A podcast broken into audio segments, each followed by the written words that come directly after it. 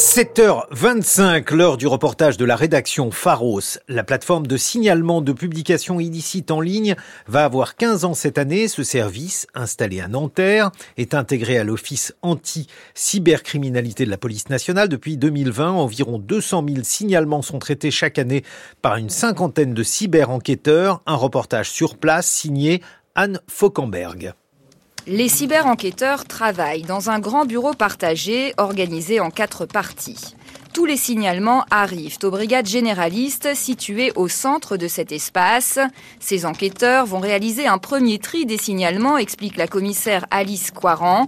Elle est en charge du pôle de détection des menaces à l'Office anti-cybercriminalité de la Direction nationale de la police judiciaire. Il y a parfois une confusion dans l'esprit du public sur ce que va être le caractère illicite d'un contenu.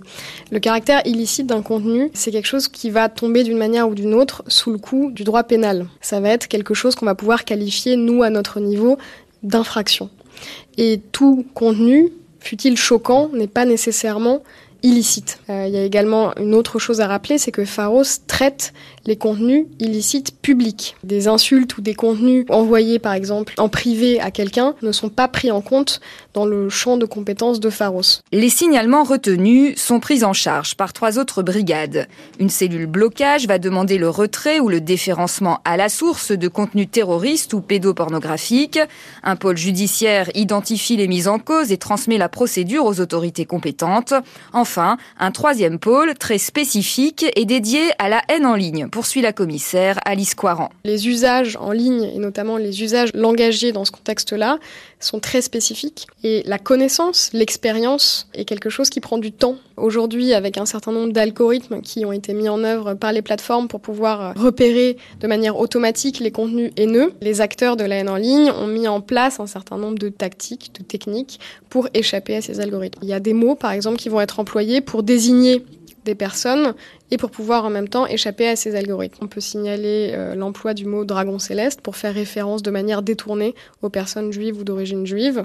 Euh, il va y avoir l'interversion de lettres dans l'utilisation d'un mot. La liste euh, est tellement longue qu'elle serait impossible à citer de manière exhaustive. L'attentat contre Samuel Paty a constitué un tournant dans l'histoire de Pharos.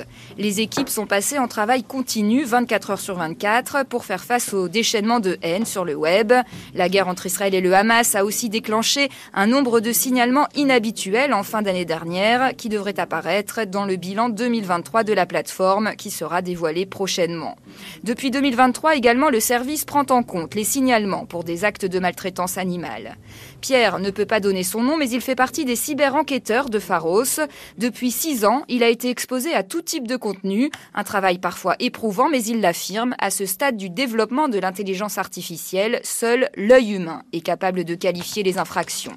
Aujourd'hui, il est affecté au pôle judiciaire et monte des dossiers clés en main pour que ses collègues, gendarmes et policiers, puissent intervenir sur le terrain. Ils reçoivent nos dossiers, et il continue les investigations. Donc souvent, ben, c'est l'interpellation, les auditions, le placement en garde à vue s'il y a besoin, etc. Et la présentation devant le procureur.